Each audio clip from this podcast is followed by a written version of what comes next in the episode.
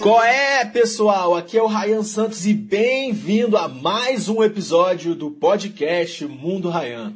E o perfil dos entrevistados é sempre o mesmo. Gente que literalmente tocou foda-se para as expectativas da sociedade e se deram bem, justamente por serem diferentes. A ideia do podcast Mundo Ryan é entrar na cabeça dessas pessoas e descobrir por que elas são tão fodas no que fazem. Bom, hoje temos uma convidada diferente, na real, é a primeira mulher a ser entrevistada no podcast Mundo Ryan e ela é uma mulher que me inspira muito e vocês já vão saber por quê. Patrícia Lobacaro, CEO da Brasil Foundation. Bom dia, Patrícia. Bom dia, Ryan. É, é, como eu falei ali, é um grande prazer ter você no meu, no meu podcast. E é aquela coisa, a gente traz pessoas que, que meio que fizeram algo diferente do que a sociedade esperava deles. E você é um grande exemplo dentro do seu campo. Eu queria falar mais sobre essa história sua, que você começou como arquiteta e caiu de cabeça no mundo das ONGs. Como é que é isso? Isso não foi algo que eu planejei, assim, às vezes a nossa vida dá voltas, mas eu posso dizer que nesse trabalho eu me encontrei. E, enfim, sou muito grata por ter tido essa oportunidade de fazer o que eu faço, amo o meu trabalho.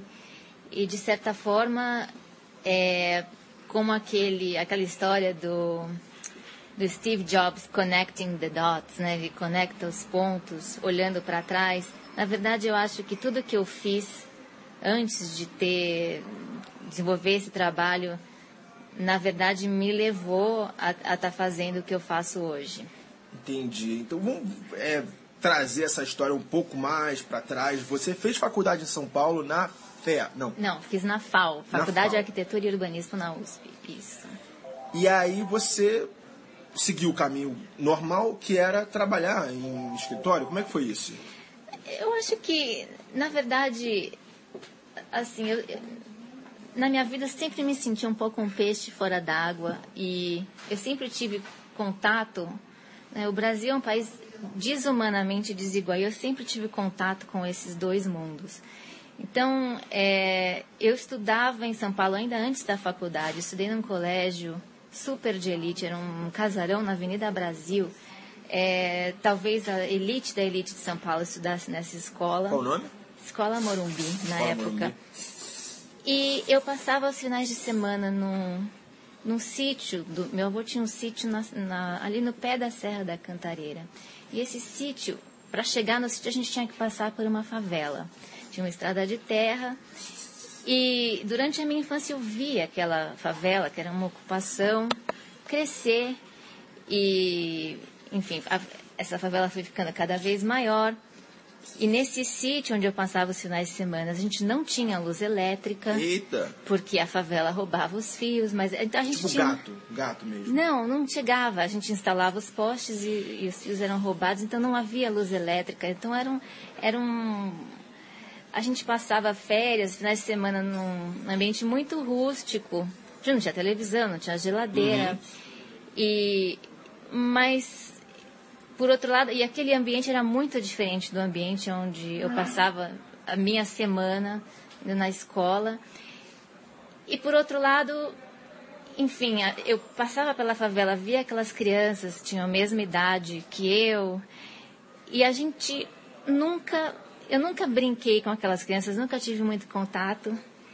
E, e tinha uma cerca de arame que separava o sítio da favela. Então eu, eu cresci. Ah, era, era, muro a muro, tipo wall to wall. Era, era uma cerca de arame. É, então eu, eu cresci vendo aquilo e vendo quanto diferente era a minha vida da vida de quem morava ali. E, e daí chegou um momento que eu entrei na faculdade e a faculdade era uma escola pública num, numa época nos anos 80 onde a prefeitura de São Paulo, a prefeitura de esquerda, uhum. e a gente tinha na faculdade um trabalho muito voltado para o social. Então a gente tinha que fazer trabalhos em, em favelas, em conjuntos habitacionais, é, fazer estudos em áreas de mananciais ocupadas. E, e nesse, nessa, nesse período da faculdade, realmente conheci as periferias de São Paulo. Enquanto, já no segundo ano da faculdade, eu consegui um trabalho num escritório de, de interior design, de decoração. E nesse trabalho eu trabalhava com o luxo do luxo. Então, naquela época, fim dos anos 80, início dos anos 90, ninguém contratava decorador. Quem contratava um decorador é quem tinha realmente muito dinheiro. Eu não conseguia fazer a ponte entre o que eu via na faculdade, ou que eu estava estudando na faculdade, e o meu trabalho no escritório. Eu achava naquela época que eu não estava aprendendo nada na faculdade. e, e realmente não, havia essa desconexão muito grande. Ah, porque de um lado você ia para o lado social e do outro era o lado luxo, do lado... Exato, e eu achava que não existia nada do, que realmente tivesse uma utilidade muito prática no que eu estava estudando na faculdade e no trabalho. E, mas não percebia isso tanto quanto eu percebo hoje, mas depois que eu me formei e trabalhei um tempo em São Paulo, eu sempre tive o sonho de fazer um curso de interior design em Nova York. Foi assim que eu fui para lá, fui para fazer um curso. E chegando você pediu, lá... Você pediu demissão do seu trabalho? Na aqui, verdade, não? não. Eu falei que eu ia ficar três meses fora. é, tipo, um, a minha chefe esperava que eu fosse voltar. assim. É, ela esperava que eu fosse voltar. E eu gostava bastante do trabalho, aliás. Mas cheguei em Nova York e consegui logo de cara um estágio um escritório em Nova York, o que foi bem bacana para mim na época. E aí conheci meu marido, que é uhum. americano, e acabei ficando lá por causa disso. Me casei, tenho dois filhos e. Enfim, na verdade, também nunca imaginei que eu fosse morar nos Estados Unidos, mas moro nos Estados Unidos há 18 anos. E, e foi assim que eu fui para lá. E você, esse, esse momento de, olha só, eu vou para os Estados Unidos passar três meses. Do nada, dá o estalo, você fala, eu quero ficar aqui, eu vou arrumar um jeito de ficar aqui. Como é que foi com seus pais, com seus, seus amigos, verdade, com a sua chefe? Não, na verdade, com quatro semanas que eu estava lá, me ofereceram esse estágio. E daí eu avisei que eu ia ficar um pouco mais, talvez um ano. Uhum. É, as oportunidades foram aparecendo, eu realmente só percebi que eu ia ficar quando meu namorado, então uhum. na época, me pediu em casamento, e daí eu falei, ah", deu um baque, falei, e agora, né? Vou casar, vou morar aqui, vou ter meus filhos aqui, vou criar meus filhos longe dos meus pais. Então, ali foi um momento de, de dar uma repensada, mas, mas na verdade nunca tinha planejado que isso fosse acontecer. É, e você entrou nesse estágio de design de interiores, mais voltado ao luxo, certo? Uhum. E você continuou trabalhando nessa área. Voltou para Nova York, mesmo com, aquela, com, aquela, com aquele dilema que você tinha na faculdade, do lado do extremo de cima e o extremo de baixo, você foi para Nova York e trabalhou em para luxo. Foi, Sim, foi, eu trabalhava com reformas comerciais e residenciais projetos grandes, apartamentos de três andares, escritórios de mais de um andar em, em áreas nobres. Era, era um mercado que eu diria um mercado de, de luxo. E você falou que foi tipo tudo connecting the dots, tudo passo a passo. Como é que foi esse primeiro contato seu em Nova York com esse mundo do terceiro setor, o mundo das ONGs, é, charity, é, a gente, aliás, eu nem gosto tanto do termo ONG, né? ONG, na verdade, significa organização não governamental, uhum. e não quer dizer muita coisa você não ser governamental. Prefiro falar de organizações da sociedade civil. Mas o que aconteceu, isso. o que aconteceu foi que meu marido me pediu um casamento, a gente estava noivo, eu estava feliz da vida, eu fui encontrar com ele uma vez numa viagem em Miami.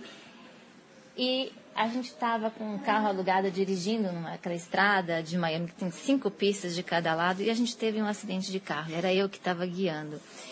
E por um milagre, e realmente foi um milagre, porque o carro rodopiou várias vezes, é, nada aconteceu, não só comigo, com meu marido, mas nada aconteceu com nenhum outro passageiro de nenhum outro carro. Ah, você pensou nos outros passageiros, então, naquele momento? Sim, Sim na, na, época, na hora que o carro está girando e desgovernando, sua vida passa inteira na sua frente, na, em fração de segundos, parece que você enxerga tudo que aconteceu na sua vida até aquele uhum. momento.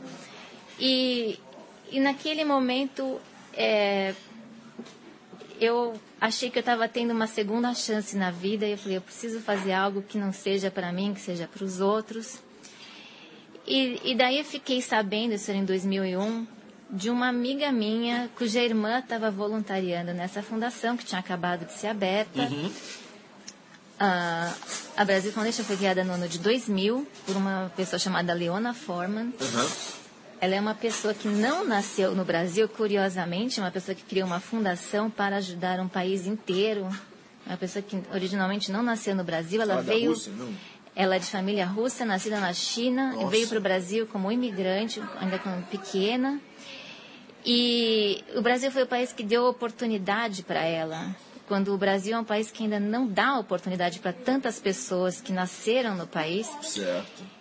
Ela teve a oportunidade de estudar no Brasil, se formou jornalista, eventualmente também casou com uma americana, foi morar nos Estados Unidos, trabalhou 20 anos na ONU. Quando ela se aposentou, ela resolveu criar uma fundação com o intuito de mobilizar brasileiros que moravam lá para contribuir para programas sociais no Brasil. E.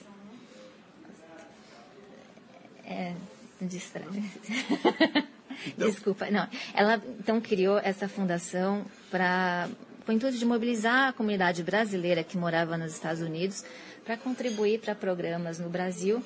Eu fiquei sabendo, tinha a irmã de uma amiga minha voluntariando lá, e eu então me candidatei como voluntária e na verdade, assim, demorou um tempo até que me chamassem. Uhum. Eu fui participar de uma palestra na casa da Leona. A fundação fun é, funcionou na casa dela durante quatro anos. Uhum. É, e daí eu perguntei como que eu posso ajudar. E quando eu vi, eu estava com mais duas amigas organizando uma festa beneficente. Isso foi em 2002. E a gente conseguiu, com essa festa, mobilizar mais de quase 400 pessoas e a gente, naquele ano, conseguiu arrecadar, naquele evento, 24 mil dólares. Eu lembro até hoje do valor. E a gente escolheu um projeto para doar esse dinheiro. E eu resolvi, eu fiz questão de ir conhecer hum. o trabalho dessa instituição. E lá fui eu, era janeiro de 2003, eu fui para Mogi Mirim, interior de São Paulo, conhecer a instituição que chamava ICA, Instituto da Criança e do Adolescente, e daí eu vi, é, com o recurso que a gente tinha arrecadado na época, eles iam poder expandir o número de crianças que eles atendiam. Essa instituição faz um trabalho maravilhoso até hoje. E pela primeira vez eu senti que algo que eu tinha feito na minha vida era realmente útil. Hum. Útil para alguém. E eu senti muito feliz de ter podido fazer aquilo, mas na verdade senti vontade, na verdade, de fazer muito mais. Não foi um sacrifício tão grande Entendi. ter organizado um evento beneficente, foi bacana, conheci pessoas e, e o resultado faz diferença. Então, naquele ano de 2003, uma pessoa, ela chamava Malu Millerman, teve ideia de fazer um gala para o Brasil. Ela falou: Nova York tem gala de tudo quanto é coisa. Tem gala para o câncer, gala para isso, gala dos mexicanos. Por que não tem um gala dos brasileiros para o Brasil? E a Leona aceitou a ideia, fui convidada para fazer parte do comitê de organização. Certo. E lá fui eu, arregacei as mangas, ajudei e trouxe uma série de, de contatos, patrocínios, oportunidades. Em função dessa dedicação, ainda em 2003 fui convidada para fazer parte do conselho da, dessa instituição. E, e daí um outro momento que me marcou muito. Em 2004 eu fui conhecer todos os projetos que haviam sido apoiados com os recursos daquele evento de gala. E daí eu conheci lideranças do Brasil inteiro.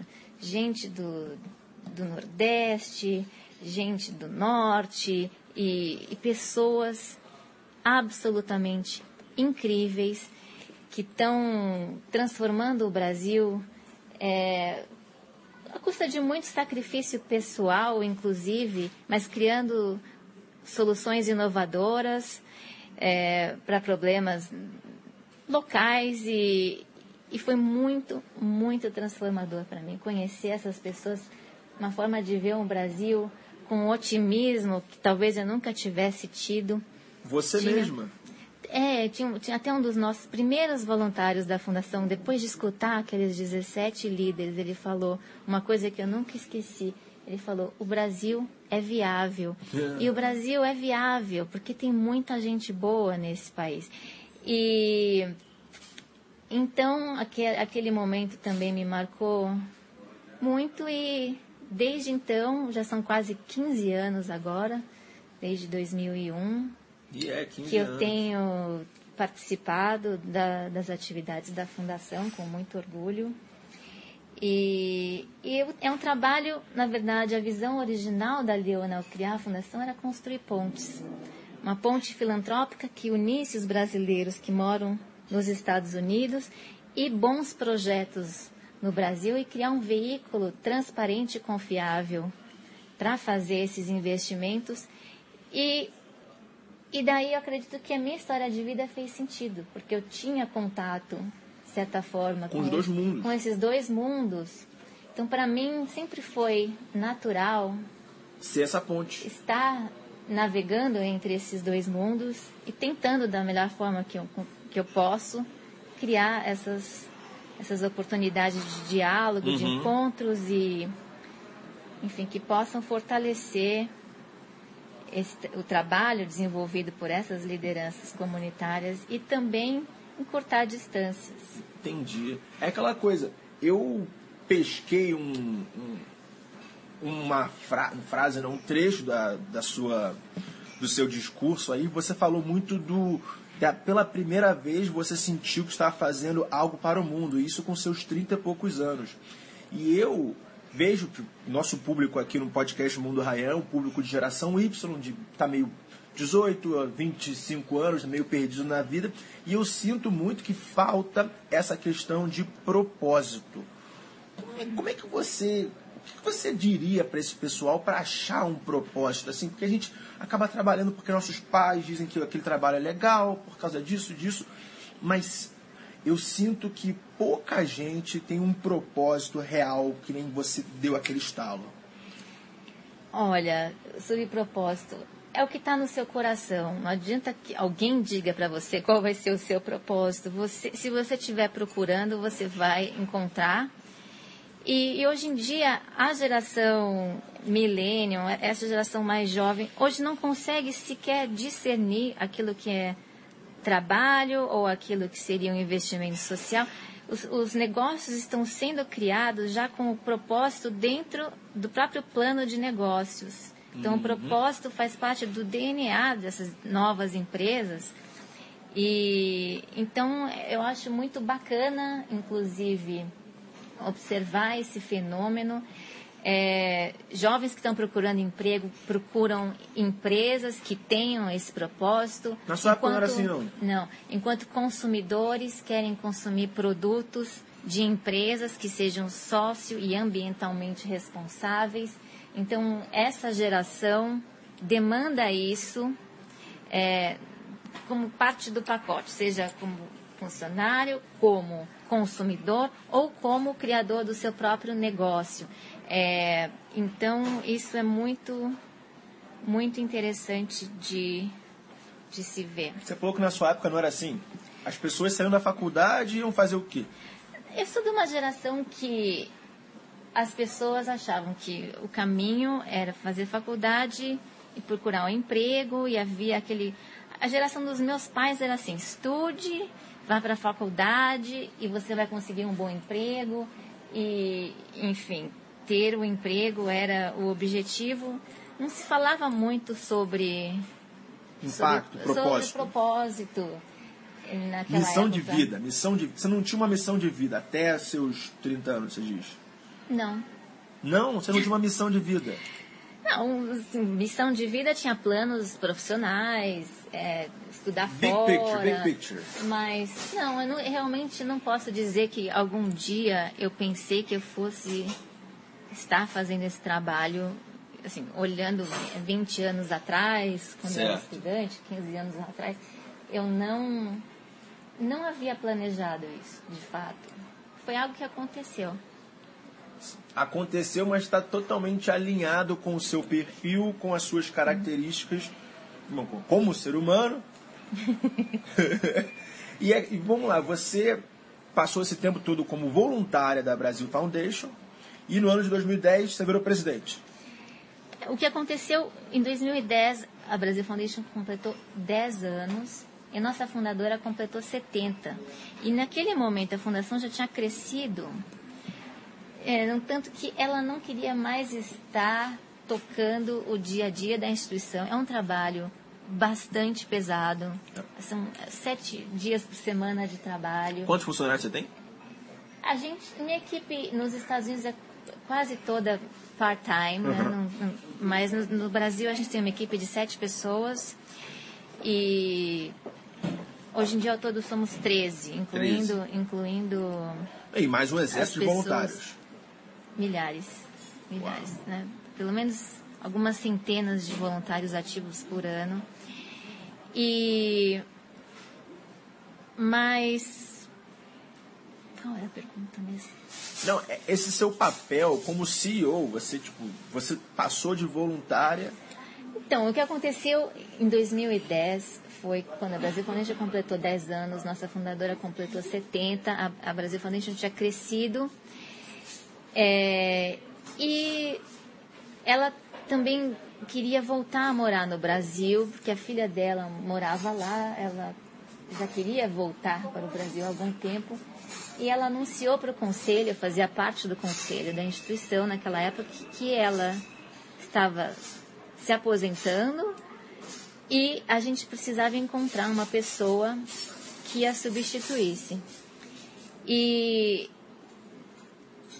algumas pessoas vieram perguntar se eu não consideraria fazer esse trabalho. Eu, na verdade, não tinha pensado nisso até aquele momento. Mas aí eu fui conversar com meu marido e eu falei, Nick, o que você acha, né? Se eu, se eu largasse o escritório e, o- e o trabalho como arquiteta e fosse me dedicar só a isso, né? O que, que você acharia? E ele falou para mim uma coisa, ele falou assim, seu coração tá aí há muito tempo. Nossa. E só que você é que não percebeu. E eu acho que não existe nada melhor que você possa fazer com o seu tempo do que isso. E você tem todo o meu apoio. Então, meu marido me deu muita, muita força e até hoje acredito que eu possa viajar, me ausentar da família quando eu preciso, porque ele cuida dos nossos filhos quando eu preciso viajar.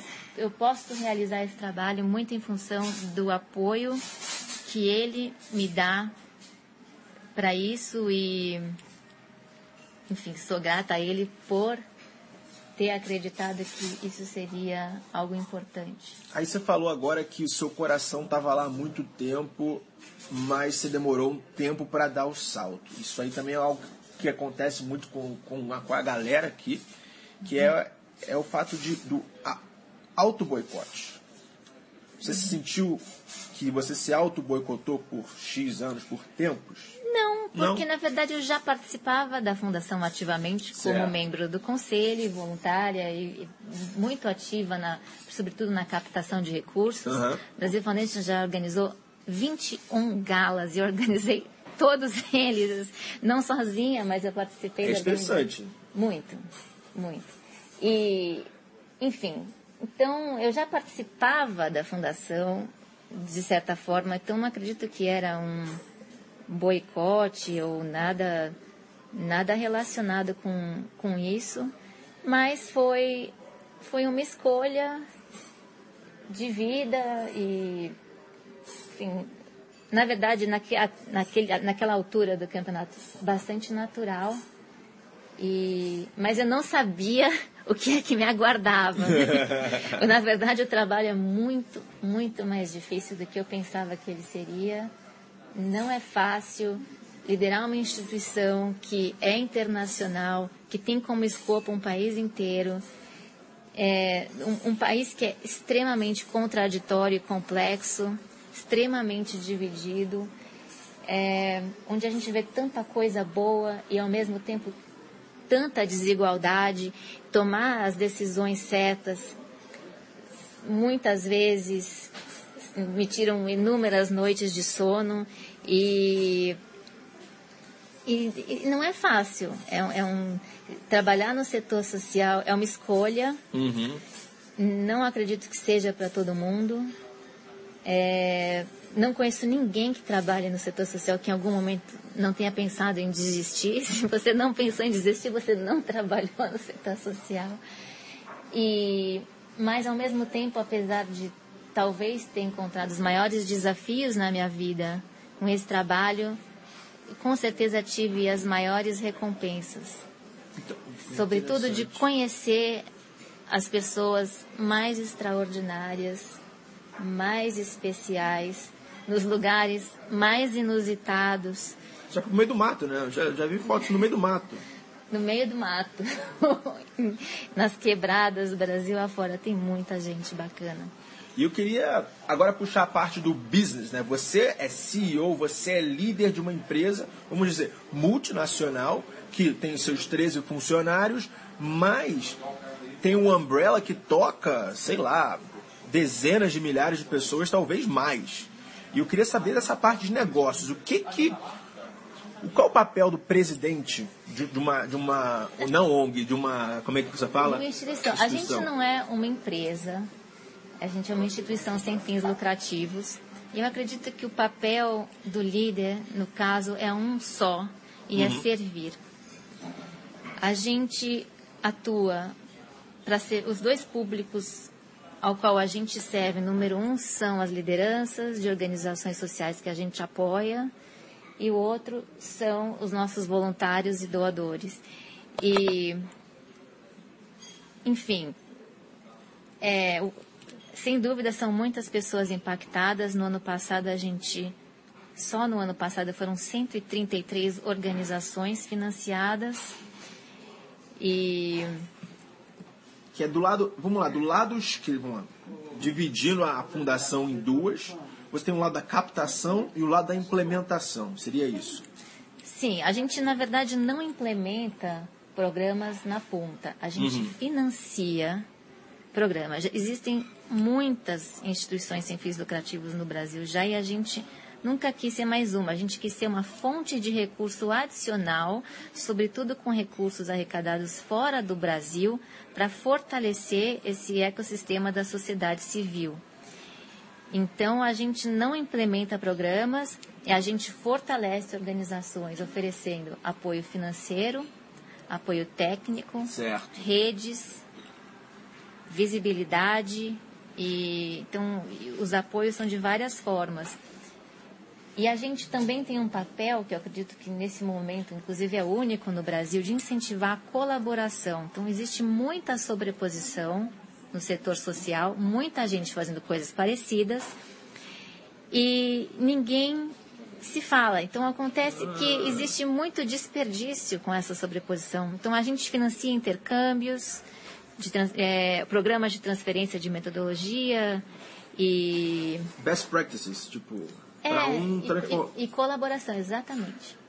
Então a gente talvez seja a única fundação nesse momento no Brasil ativamente financiando colaboração.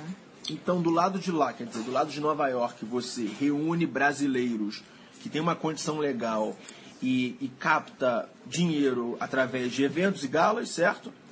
Sim, a gente, na verdade, não só brasileiros, mas estrangeiros que tenham interesse pelo Brasil.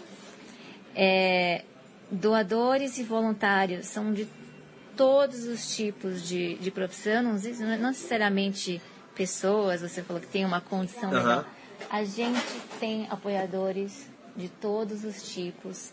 É, o importante, a gente acredita que nosso papel é mobilizar as pessoas a participarem, seja da forma com que elas possam. As- em, em alguns casos, é através de doação de dinheiro, outras através de doação de tempo, outras através de doação de, de talento. E, e assim a gente cria um grupo que engajado com mão na massa mesmo para construir um Brasil melhor em parceria com pessoas que também estão fazendo a mesma coisa aqui no Brasil. Interessante isso, interessante pra caramba. E eu queria puxar essa, essa sua, esse seu papel como ponte e queria saber como é que tá, como é que tá o Brasil aos olhos do americano hoje em dia. Bom, aos olhos do mundo, né? Do mundo. Tá do mundo. muito difícil explicar o Brasil nesse momento. É, existe uma quantidade muito grande de notícias ruins porque assim, é... você acaba sendo uma vendedora de Brasil. Você senta à mesa com um, um americano e você tem que explicar o que você representa. Então você acaba sendo uma diplomata, não? Diplomata, seu, seu trabalho é diplomata. É, talvez diplomata representando o setor social fora do Brasil. O que acontece é que, no meio desse monte de escândalos de corrupção, o Brasil é um país que tem um histórico de corrupção, existe muita falta de credibilidade. Existe muito, muita gente que investiu no Brasil também perdeu dinheiro, isso falando no mercado, mas esses escândalos todos de corrupção é, tiram credibilidade do, do Brasil como um todo. Então a gente precisa ir na contramão, assim, remar contra a maré. Então a gente precisa ser uma organização ultra transparente, é, porque a gente leva o nome de um país no nosso nome. A gente precisa ser melhor do que o que está por aí em termos de transparência, em termos de confiança. Por outro lado, apesar de que as notícias do Brasil são muito ruins no jornal. No jornal americano, isso. No jornal americano nos brasileiros. A gente nunca viu no Brasil nesse momento tanta inovação.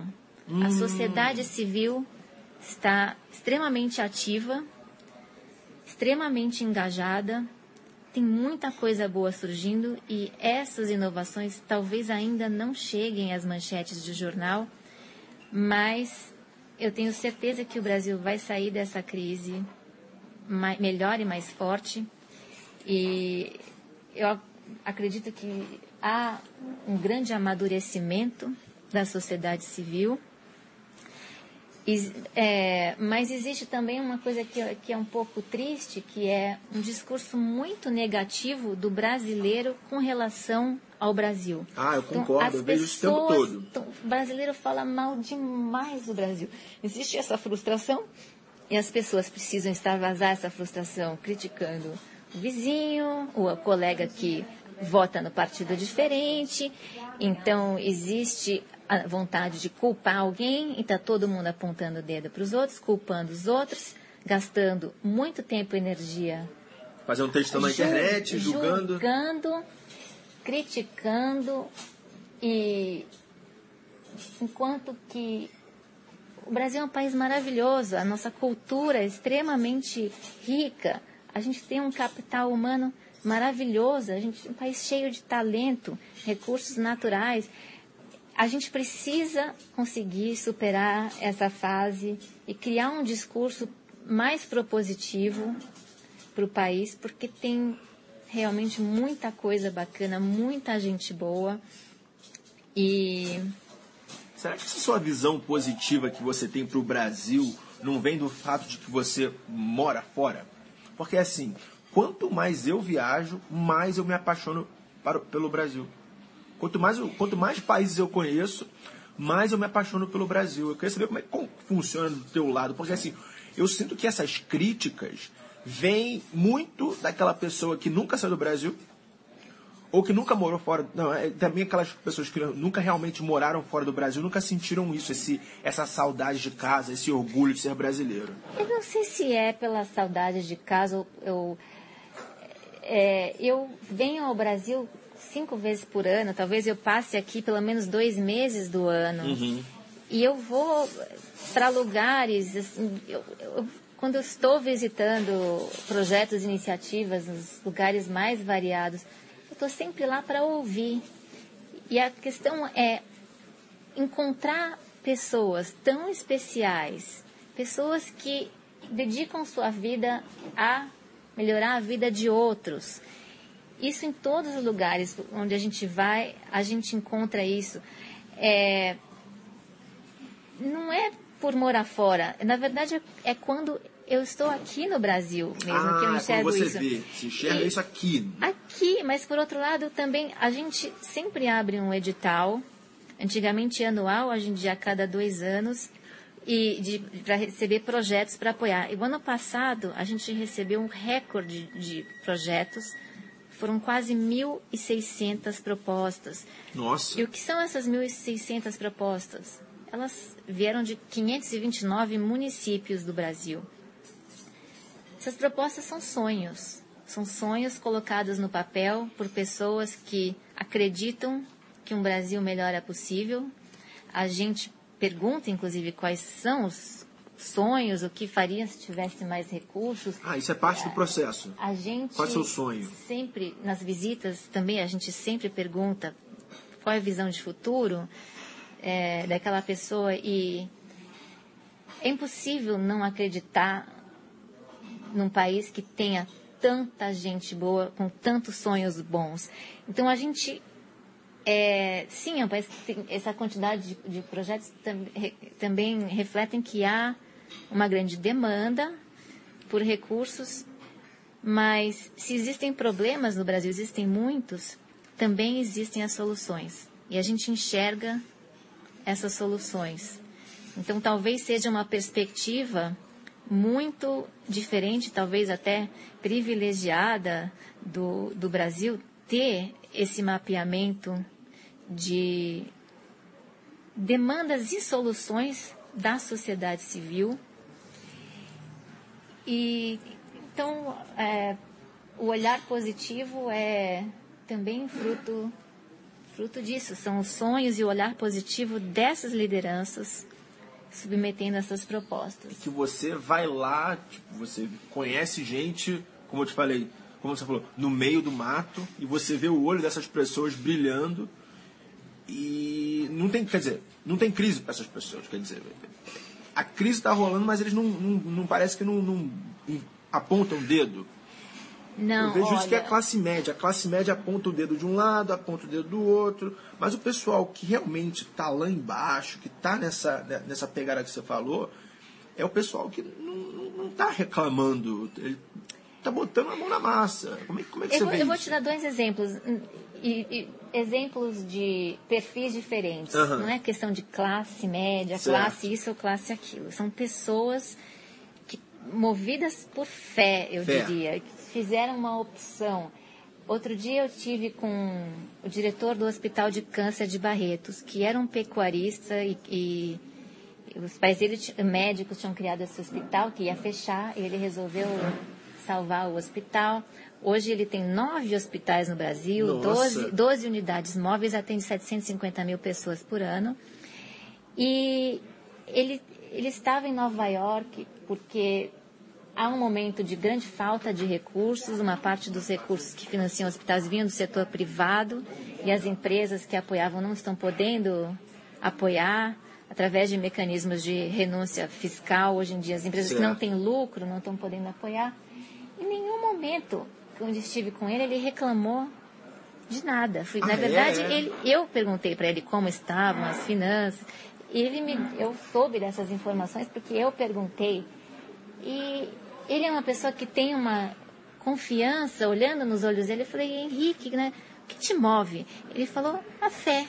Então, ele, se não há recurso aqui, ele vai em outro lugar buscar. Ele não está, em momento nenhum, pensando em diminuir o número de pessoas que ele atende. Muito pelo contrário, ele está procurando recursos para construir um hospital na Amazônia, para atender mais pessoas. Então, essa é uma, ele é um, um exemplo de uma pessoa que acredita no, no Brasil incondicionalmente. Não é por classe- é, não é por classe social, E não daí, é por- em, outra, em outro lugar, no Rio Grande do Sul, uma pessoa chamada Bia Kern criou um, um projeto chamado é, Mulher em Construção. Ela treina mulheres para trabalhar na construção civil. Ela vem- Pedreiro.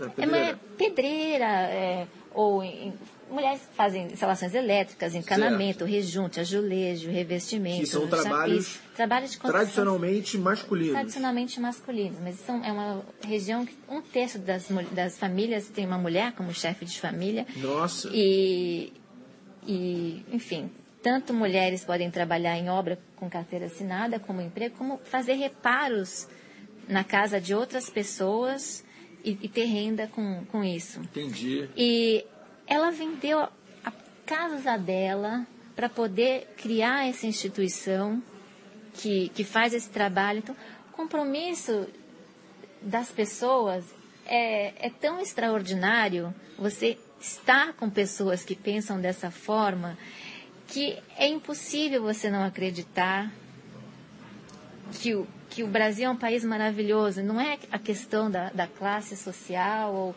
da onde você nasceu, de, se você é do interior ou se você é, da, é da, de uma área urbana. Ou, é questão de que são pessoas que fizeram uma opção de vida de levar a oportunidade para outros. E eu tenho, através desse trabalho, eu diria que o privilégio de conhecer centenas de pessoas como essas e ter contato com eles. Então, eles são a maior inspiração para mim. Aprendo com eles. E. Nossa. Enfim. Interessante. E você olhando para o Brasil, você acha que tem muito, se diz, mimimi, apontando o dedo. É, é fora dessas, desses exemplos que você deu, exemplos da, da Brasil Foundation, de pessoas que estão realmente é, com fé que o negócio vai melhorar. O outro lado, o lado sem fé, como é que você enxerga isso?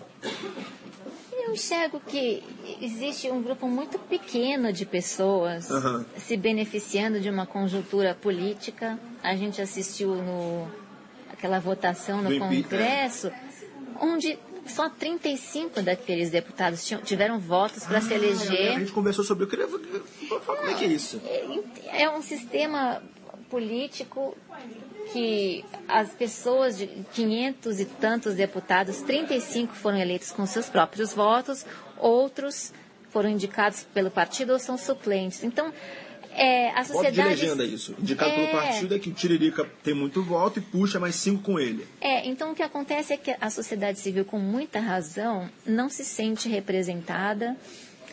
É, esses escândalos todos de corrupção, a gente vê as cifras de dinheiro que foi desviado, ou isso ou aquilo, e ainda assim, um problema sério de falta de investimento em infraestrutura básica. No Brasil tem 100 milhões de pessoas que não têm saneamento básico. Que metade do 30, país isso. Metade é. do país. 35 milhões de pessoas não têm água potável.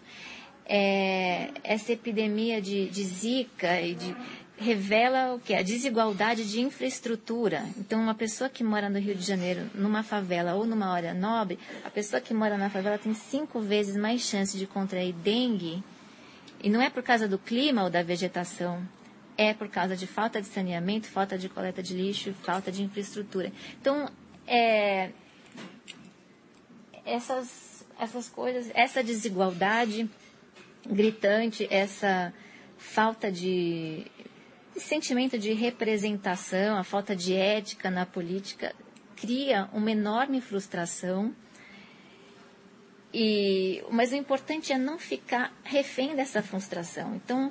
Opa, opa, repete isso aí. Não ficar refém dessa frustração. As pessoas têm que arregaçar a manga e fazer qualquer coisa que seja construtiva, né? Então, já pensou se o brasileiro passasse uma hora por dia a menos nas redes sociais e fizesse com essa uma hora, talvez um, um trabalho voluntário, uma mentoria, qualquer coisa que possa trazer algum benefício para outra pessoa além de si próprio. E o Brasil é o país Ler que mais passa criança. tempo, o país que mais passa tempo nas redes sociais. Eu peguei essa estatística esses dias. Realmente. Quantas horas por, por semana é a média, você sabe? Não, não. Eu posso pegar no laptop, mas é, é muito. Coisa de seis horas por dia o brasileiro passa na rede social. Sendo que quatro delas são no trabalho, entendeu? E é algo interessantíssimo que você está falando. E, e assim, você você é mãe de dois meninos, você criaria seus filhos no Brasil? Sim, eu quero muito voltar para cá. É mesmo?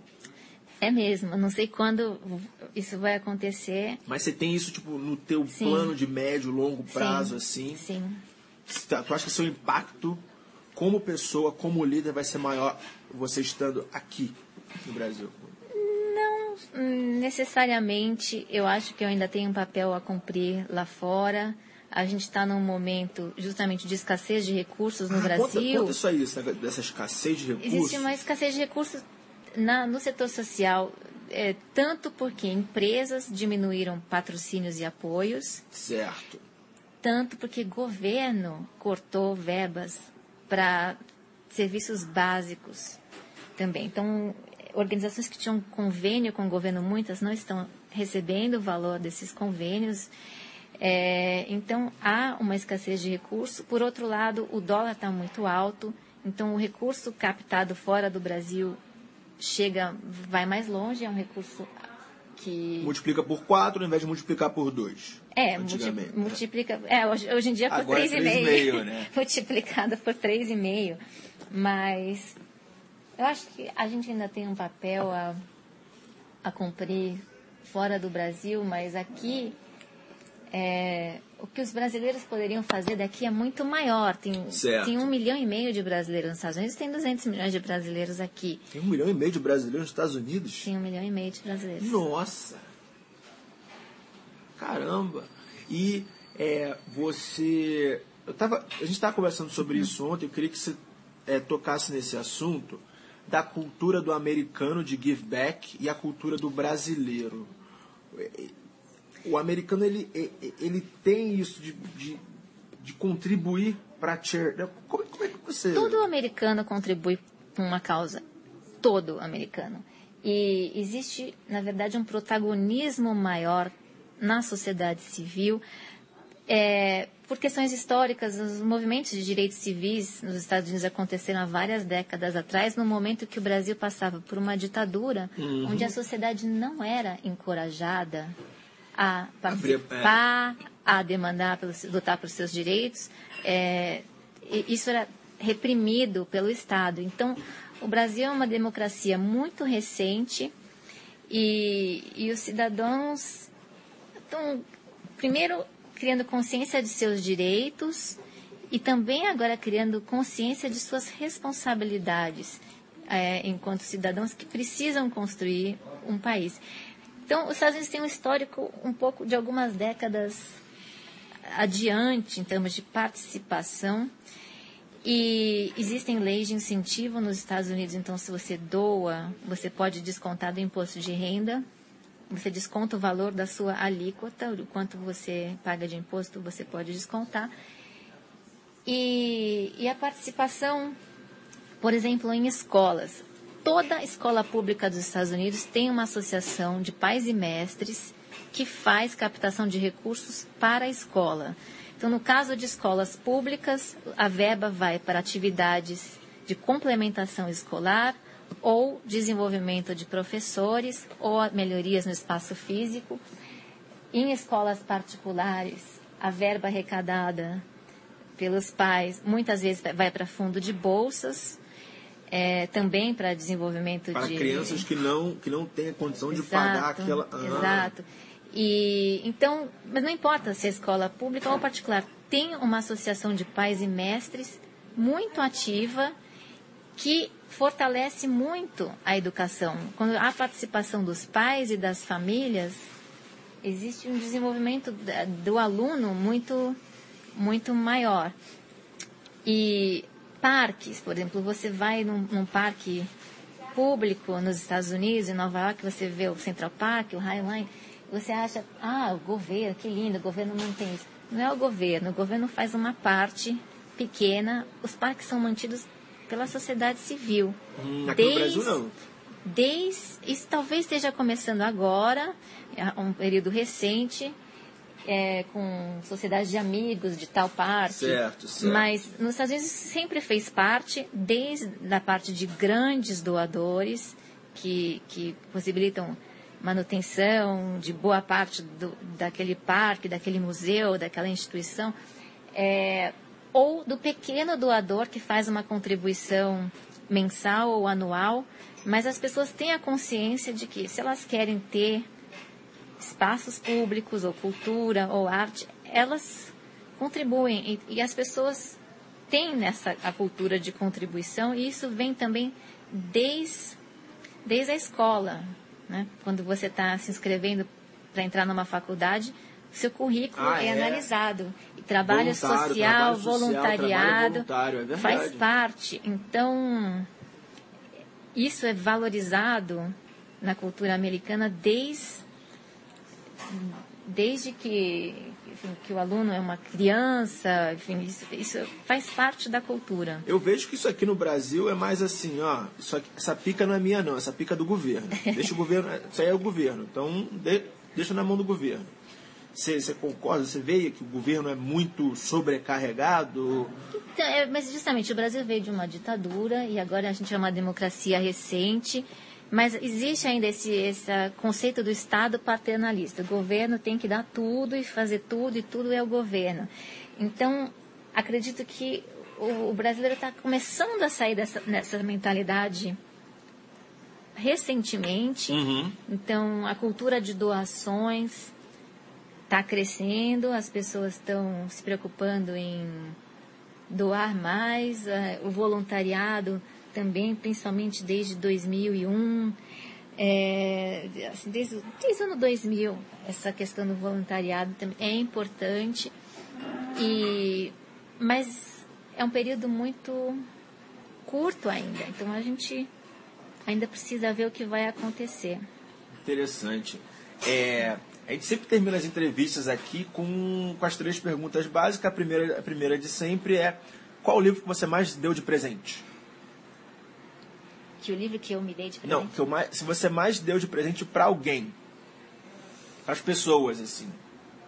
O meu é o 4 Hour Work Week, que eu já te dei de presente também. uh, que eu mais dei de presente.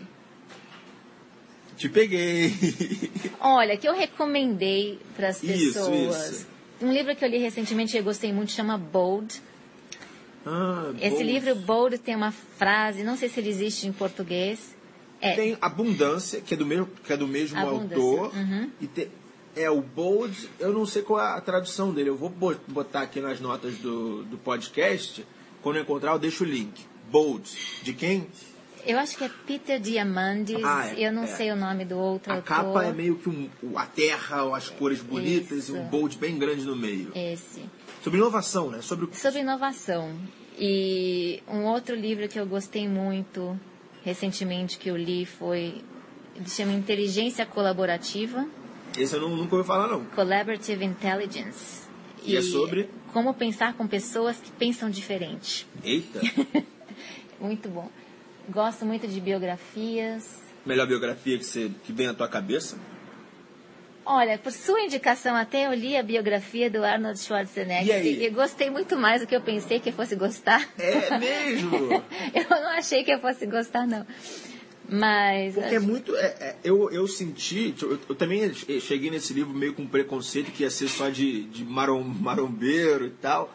Mas o livro toca muito mais no, na, na parte psicológica do assunto, a parte de mindset, a parte o, o que fez o Arnold superar as dificuldades que ele passou, ele mostra, ele fala muito dessa parte psicológica. Foi por isso que eu gostei tanto desse livro e eu recomendo para tanta gente, continuo recomendando para você aí que está escutando o podcast.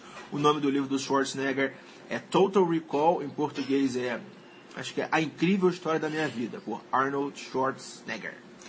É, eu, esse livro é uma história de uma pessoa que chegou nos Estados Unidos como imigrante, que é o meu caso. Então, como ah. ele, a história dele, como, como ele conseguiu fazer tantas coisas diferentes, ele conseguiu ganhar todos os troféus né, como esportista, ah, ele depois ele deu clique, eu quero ser outra coisa. Depois ele foi ser ator, ele tinha uma empresa, depois ele entrou na política, enfim. e, e mas eu achei interessante por ser a visão de um, de um imigrante. imigrante. Que chegou lá, basicamente, com a mão na frente ou outra atrás, né? Nos Estados Unidos. Para Mas- treinar para ser marombeiro, fisiculturista. Hum. É lugar do, ah, você já visitou, muitos lugares no mundo, mas se fosse escolher um lugar no mundo para visitar, qual seria? Que eu não fui ainda? É. Ah, é um lugar que está na minha lista. Eu quero ir para Tupana, Rio? Tupana, na Amazônia. Rio Amazônia. Tupana. É, tem um Nossa, amigo... eu esperava você falar tanta coisa, mas tanta coisa, É um- menos Rio Tupana na Amazônia. Conta aí. Tem um amigo que criou um projeto lá muito bacana, Casa do Rio. Ele já me convidou para ir conhecer, ainda não tive oportunidade. Mas é um lugar onde não pega celular, Eita. não É tem tipo de coisa- eletricidade. Seria uma oportunidade para desplugar do mundo por alguns dias e, e estar conhecendo o trabalho de uma comunidade ribeirinha. E eles fazem um trabalho muito bacana. É um dos lugares que está na minha lista. Isso é interessante o perfil do, do entrevistado. Eu, eu entrevistei uma galera mais jovem e tal. O cara fala, pô, eu quero ir pra Ibiza, eu quero, pô, eu tenho vontade de visitar a Austrália e tal. Aí você que é do, da sociedade civil, você é presidente da, de uma fundação, você fala que quer visitar um projeto. então, teu, tua viagem dos sonhos numa viagem de turismo, uma viagem de trabalho. Não, porque daí não vai pegar o celular e eu vou ficar Ah, tá. talvez. É tão longe que demora dias para chegar lá. Ah, é, tem que voar até Manaus, sei lá, e depois pegar você tem cinco que horas de pegar barco, de várias barco. horas de barco e então demora bastante tempo para chegar lá. Não sei se é rede ou o que que é, mas é um é a oportunidade de desconectar um pouco dessa desse mundo ultra conectado e que Você acha que isso é vive. ruim? O mundo ultra conectado? É, ele é bom e é ruim, né? As redes sociais são boas ou são ruins? Por outro lado, aproxima pessoas que estão fisicamente distantes de você, então a Sim. tecnologia é boa. Por outro lado, te afasta de pessoas que estão fisicamente próximas a você. Ai, ai, ai, ai. Caramba, repete Você- isso aí. Não, calma aí, repete isso aí, repete isso aí. Como é que é? Ele te aproxima. De pessoas que estão fisicamente distantes de você, você está em outro país, você se conecta com, com pessoas. Mas ele Para te mim é legal. É, você e a de pessoa tá perto de você. Quantas vezes você vai no restaurante, você vê um casal, cada um tá com o seu celular e ninguém se olha no olho. Ou então você tá com seus filhos, cada um tá com o seu iPad, iPad. não sei o quê. E até a televisão pode estar ligada, mas ninguém nem tá olhando. As pessoas não se olham mais. As pessoas não se escutam mais. Então, estar conectado. Tem hora que você tem que desconectar daqui para conectar Ah, é, aqui, no olho no olho. Interessante isso. E a última pergunta, cara, quando eu falo a palavra sucesso, qual é a primeira pessoa que vem na tua cabeça? Sucesso. Uma a primeira pessoa que veio na minha cabeça foi a Leona, Olha, que que, é a minha legal. mentora. Conta, conta da. Mas assim, fala aí. Você falou que ela, ela chegou ao Brasil é, meio que refugiada, foi? Ela foi? chegou no Brasil refugiada. Acho que nem tanto pela infância dela e nem até pela carreira que ela teve na ONU. Talvez, a- se você perguntar para ela qual foi a coisa mais importante que você fez na sua vida, ela vai dizer que foi a Brasil Foundation, criar essa instituição. Ela criou quando ela tinha 60 anos. É como tipo, empreender com 60 anos. Então, É. assim, é uma inspiração para mim, e talvez para todo mundo que estiver escutando esse podcast. E que- como você enxergaria a sua vida se a coisa mais importante que você for fazer na vida, você não fez ainda, e talvez só vá fazer quando você tiver 60 anos? Nossa. Então, é, apesar de considerar que eu já fiz muitas coisas interessantes, e se O melhor está por vir. é, não sei se o melhor, mas o mais importante. Então é, é inspirador olhar para frente e pensar que, enfim, pensar no percurso, né? Não é em- em- naquilo que você já fez, mas, enfim, ela foi a pessoa que me veio à cabeça. Olha, geralmente eu terminaria o podcast nessa pergunta, mas já que é, eu estou aqui completamente emocionado, inspirado aqui na tua frente, eu queria ir um pouco mais além. Assim, você é uma pessoa que eu compraria seu livro, sem puxar o saco. Eu, eu assistiria seu TED Talk. É, e assim, eu queria perguntar a você, assim, nosso público, você é mais, mais assim, o perfil dos entrevistados, você é mais experiência, viveu mais, então, agora como como Patrícia mãe, a Patrícia qual seria é, o, é, o conselho que você daria para essa galera da geração milênio? Ou alguns conselhos? É... Opa, antes de responder, você vai ter que escrever um livro, tá? antes de eu responder. Não, mas fala. Bom, passe um pouco a menos de tempo nas mídias sociais e faça algo no mundo real. Tem, tem muito conhecimento que vocês têm que podem ser passados tanto para a geração mais nova do que vocês, quanto para a geração mais velha. Eu vou dar um exemplo aqui dos jovens, que são os alunos da escola de notícias. Eles fazem o trabalho com crianças na comunidade para ensinar as crianças a como consumir a mídia, uhum. a leitura crítica da mídia, que é importantíssimo, porque crianças estão sendo bombardeadas de informações e não sabem como consumir. Assim como eles fazem um trabalho com os, os pais ou os mais velhos para diminuir essa desigualdade digital, que tem uma geração mais velha que não sabe usar os meios de comunicação e um dos grandes fatores de desigualdade daqui para frente é, é, a desigualdade digital. Desigualdade digital. É, você não ter acesso à internet vai aumentar muito o seu acesso, Esse gap de informação. o gap em geral. Então, esse é só um exemplo. É, a geração milênio já nasce com essa vontade de fazer algo que tenha um propósito. Se vocês são empreendedores, incluam o propósito no DNA da empresa, dentro do plano de negócio, se é que já não fizeram. Se vocês têm um emprego e trabalham, façam alguma coisa além do trabalho, como mentores de alguém, como, como voluntários, se envolvam com uma causa. Tem inúmeras causas importantíssimas no Brasil. E, e, sobretudo, não desperdicem o talento de vocês.